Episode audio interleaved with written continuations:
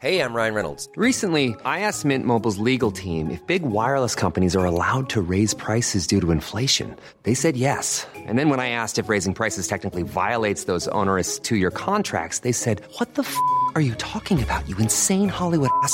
So to recap, we're cutting the price of Mint Unlimited from $30 a month to just $15 a month. Give it a try at mintmobile.com slash switch. $45 upfront for three months plus taxes and fees. Promo rate for new customers for limited time. Unlimited more than 40 gigabytes per month. Slows. Full terms at mintmobile.com. Elon Musk ha despilfarrado 44 mil millones de dólares en un capricho, en un juguete, en comprarse una red social, Twitter. Alternativamente, con esos 44 mil millones de dólares, podría haber terminado con el hambre en el mundo. Qué malvado, qué egoísta es Elon Musk. ¿Verdad o mentira? Veámoslo.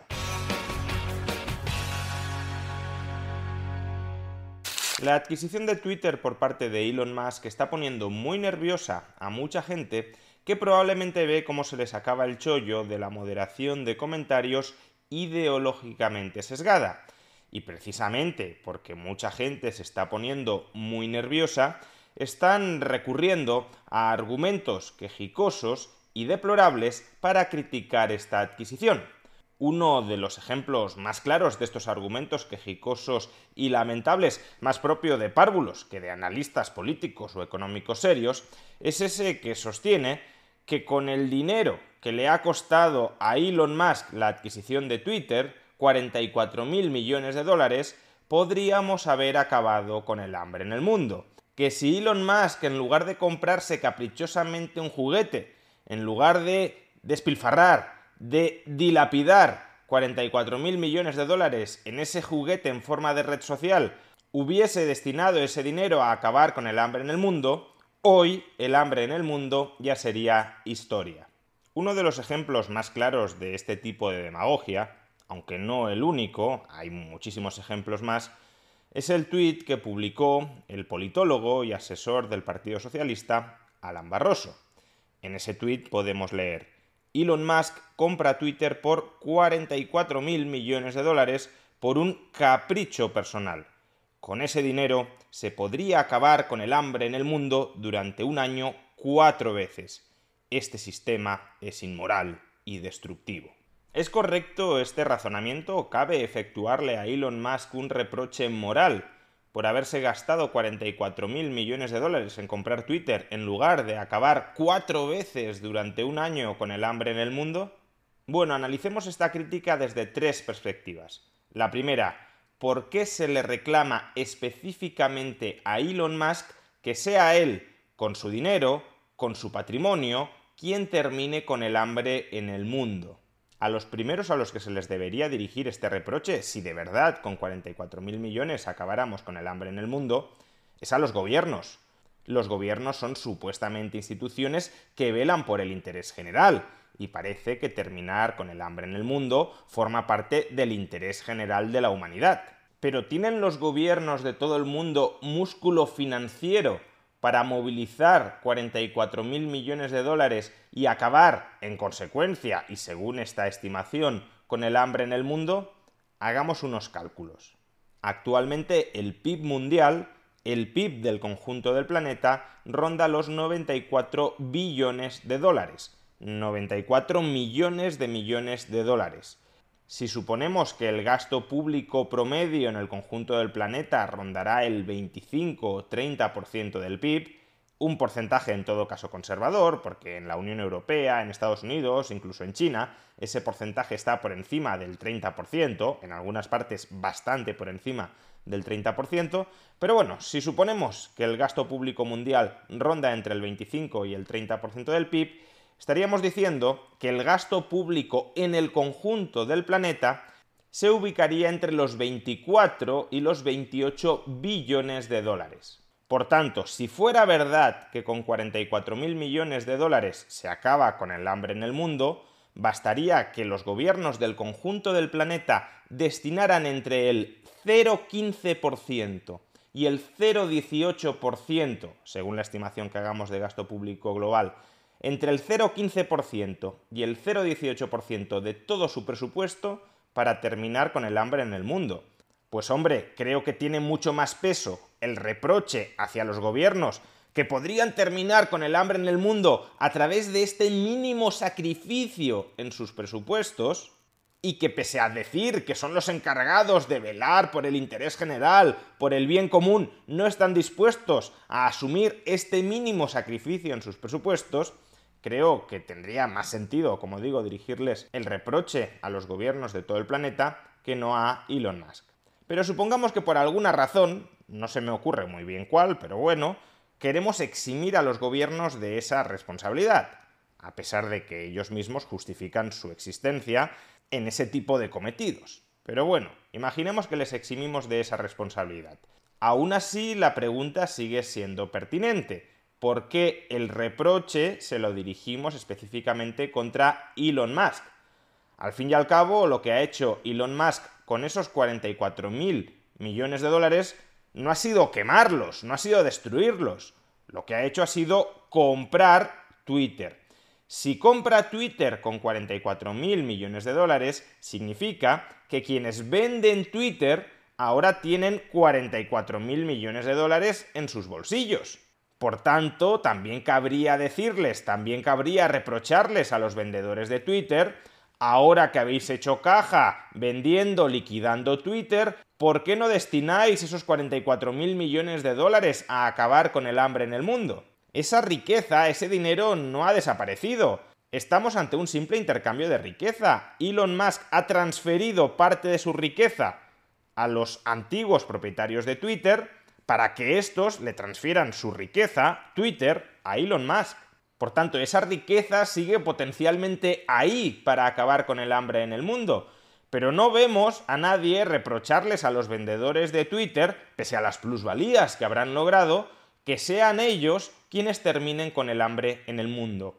Ni a los gobiernos, a pesar de que es su responsabilidad, ni a los vendedores de Twitter, a pesar de que han obtenido ganancias, de que han hecho caja, de que tienen el efectivo disponible y por tanto también podrían utilizarlo para esa finalidad. Ni a unos ni a otros. ¿Por qué? Pues porque el objetivo real de estas críticas no es deplorar la oportunidad perdida para haber acabado con el hambre en el mundo. No, el objetivo de estas críticas es deshumanizar a Elon Musk para deslegitimar su adquisición de Twitter. Utilizan el hambre en el mundo, el drama, la tragedia del hambre en el mundo, como ariete contra Elon Musk. Pero el hambre en el mundo, en el fondo, se la trae bastante al pairo. Segunda cuestión a examinar. ¿Es verdad que con 44.000 millones de dólares acabaríamos con el hambre en el mundo? Pues bien, en el año 2019, y cojo el año 2019 para que las estadísticas no se vean infladas por la pandemia, había, según Naciones Unidas, alrededor de 650 millones de personas que sufrían hambre en el mundo. Una cifra que había venido cayendo de manera persistente, pero que aún así es una cifra muy elevada. 650 millones de personas. Hey, I'm Ryan Reynolds. At Mint Mobile, we like to do the opposite of what Big Wireless does. They charge you a lot, we charge you a little. So naturally, when they announced they'd be raising their prices due to inflation, we decided to deflate our prices due to not hating you. That's right. We're cutting the price of Mint Unlimited from $30 a month to just $15 a month. Give it a try at mintmobile.com slash switch. $45 upfront for three months plus taxes and fees. Promo rate for new customers for limited time. Unlimited more than 40 gigabytes per month. Slows. Full terms at mintmobile.com. Here's a cool fact a crocodile can't stick out its tongue. Another cool fact you can get short term health insurance for a month or just under a year in some states. United Healthcare short term insurance plans are designed for people who are between jobs, coming off their parents' plan, or turning a side hustle into a full time gig. Underwritten by Golden Rule Insurance Company, they offer flexible, budget friendly coverage with access to a nationwide network of doctors and hospitals. Get more cool facts about United Healthcare short term plans at uh1.com. I'm Sandra, and I'm just the professional your small business was looking for. But you didn't hire me because you didn't use LinkedIn jobs. LinkedIn has professionals you can't find anywhere else, including those who aren't actively looking for a new job but might be open to the perfect role, like me. In a given month, over 70% of LinkedIn users don't visit other leading job sites. So if you're not looking on LinkedIn, you'll miss out on great candidates like Sandra. Start hiring professionals like a professional. Post your free job on linkedin.com/spoken slash spoken today. Pues bien, si repartiéramos 44.000 millones de dólares entre 650 millones de personas que sufren hambre en el mundo, cada una de esas 650 millones de personas recibirían 68 dólares. ¿Con 68 dólares por persona terminamos con el hambre en el mundo? ¿Terminamos con el hambre en el mundo aunque solo sea durante un año? No digo ya cuatro veces durante un año, como decía el tuit anterior, sino una sola vez durante un año. Supongamos que el coste diario para acceder a una adecuada nutrición es de 2 dólares. Pues bien, con 68 dólares por persona cubriríamos las necesidades alimentarias de 650 millones de personas durante apenas un mes. No un año o cuatro años, sino un mes. ¿Acaso por esto, cuando hace apenas unos meses Naciones Unidas ya le reprochó a Elon Musk, la persona más rica del mundo, por qué no donaba una pequeña parte de su patrimonio en terminar con el hambre en el mundo? Elon Musk les contestó, si presentáis en público un plan detallado donde expongáis cómo vais a gastar cada dólar que me estáis solicitando para terminar con el hambre en el mundo, un plan que sea transparente y trazable para que no haya corruptelas implicadas, yo efectúo esa donación. Pues bien, Elon Musk todavía está esperando ese plan. Pero por último, el tercer argumento que cabe examinar es el siguiente. Si Elon Musk es una persona tan sumamente inteligente, tan sumamente hábil, es una persona que quiere colonizar Marte, es una persona que pretende solventar el cambio climático a través de coches eléctricos y de ciudades solares, es una persona que quiere revolucionar el transporte de viajeros, es una persona que incluso quiere implantar chips en nuestro cerebro para potenciar nuestras capacidades cognitivas, si este genio, este Leonardo da Vinci del siglo XXI puede hacer todo esto, ¿acaso no podría concentrar su dinero y su talento en resolver el problema sobre cómo terminar con el hambre en el mundo? ¿De verdad este genio del siglo XXI necesita que los burócratas de las Naciones Unidas le detallen exactamente los pasos a seguir para acabar con el hambre en el mundo? ¿Por qué no traza, por qué no elabora él ese plan si tan inteligente es? Quienes formulan este argumento, sin embargo, desconocen que el problema del hambre en el mundo no es un problema tecnológico, es un problema institucional. Es evidente que hoy el mundo tiene la tecnología necesaria como para elevar lo suficiente la productividad de todas las economías como para que nadie pase hambre en el mundo. Y esa tecnología está disponible no solo para los países occidentales, no estoy diciendo que el mundo hoy es suficientemente rico como para que los países desarrollados subsidien estructuralmente a los países pobres y que nadie pase hambre. No. Estoy diciendo que los países pobres, los países cuyos ciudadanos pasan hambre, podrían acceder a la tecnología necesaria como para multiplicar su productividad y que nadie pasara hambre dentro de esos países. Y sin embargo, ¿por qué esto no sucede? Insisto, no por falta de disponibilidad tecnológica con la que incrementar la productividad de los países pobres. No, si esto no sucede es porque el marco institucional de muchos países subdesarrollados los condena al subdesarrollo. Esos marcos institucionales, que no son más que el conjunto de normas formales e informales que rigen dentro de una sociedad, esos marcos institucionales expulsan la inversión y expulsan la tecnología de esas sociedades. Son marcos institucionales donde no se respeta la libertad de las personas, donde no se respeta la propiedad privada de todas y cada una de las personas, y no solo de determinadas élites oligárquicas y parasitarias del resto de la población, sino de todas y cada una de las personas, son marcos institucionales donde no se respeta la autonomía contractual, son marcos institucionales donde no existe libre competencia y libre entrada para disputar las posiciones dominantes de los monopolios, de los oligopolios cercanos al poder político, Son marcos institucionales plagados de hipercorrupción a todos los niveles de la administración pública y en parte también de la administración privada de las empresas cercanas al poder político. Y son marcos institucionales donde, en definitiva, se opta por mantener sojuzgada, sometida en la pobreza al grueso de la población, antes que posibilitar su desarrollo con el consiguiente riesgo de que esos marcos institucionales extractivos de esa mayoría pauperizada de la población se puedan derrumbar y aquellos que se benefician de los mismos puedan salir escaldados. Elon Musk no tiene que resolver ningún problema tecnológico para terminar con el hambre en el mundo. Ese problema ya está resuelto.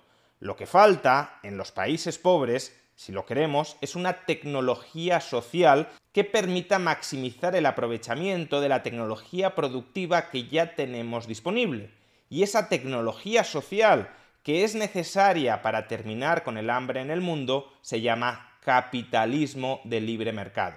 Pero si los marcos institucionales de los países pobres rechazan frontalmente el capitalismo de libre mercado, pues entonces no es posible el desarrollo sin ese marco institucional que permite, que amplifica el desarrollo. ¿Es responsabilidad de Elon Musk cambiar esos marcos institucionales? Desde luego no lo es, porque además no podría hacerlo. Para cambiar esos marcos institucionales tendrías que tener el poder político en esos países y aún así no está muy claro que se lograra, pero como poco necesitarías tener el poder político en esos países. que se está sugiriendo? ¿Que Elon Musk tiene que dar golpes de Estado en esos países para solucionar el hambre en el mundo? Como digo, un argumento ridículo. En definitiva, Elon Musk no tiene capacidad para terminar con el hambre en el mundo porque para terminar con el hambre en el mundo es necesario revolucionar los marcos institucionales que en el mundo actual consolidan la pobreza y el hambre. E Elon Musk carece de control político sobre esos marcos institucionales. Pero es que aun cuando el hambre en el mundo fuera un asunto meramente financiero, Elon Musk tampoco tiene capacidad financiera por sí solo ni siquiera con todo su patrimonio, para terminar sostenidamente, ni siquiera durante un año, con el hambre en el mundo. Pero es que aun cuando tuviera la capacidad financiera para terminar con el hambre en el mundo, el principal responsable de movilizar los recursos financieros necesarios para terminar con el hambre en el mundo no sería Elon Musk, serían el conjunto de gobiernos mundiales, que para algo pagamos todos muchísimos impuestos, ¿no? Y sin embargo, oh sorpresa, esos gobiernos mundiales que dicen velar por el bien común y por el interés general no están moviendo un dedo. Ante críticas tan ridículas como las anteriores a la compra de Twitter por parte de Elon Musk, solo me queda decirles a muchos que llevan a un pequeño o a un gran censor dentro, se os nota demasiado que estáis muy nerviosos.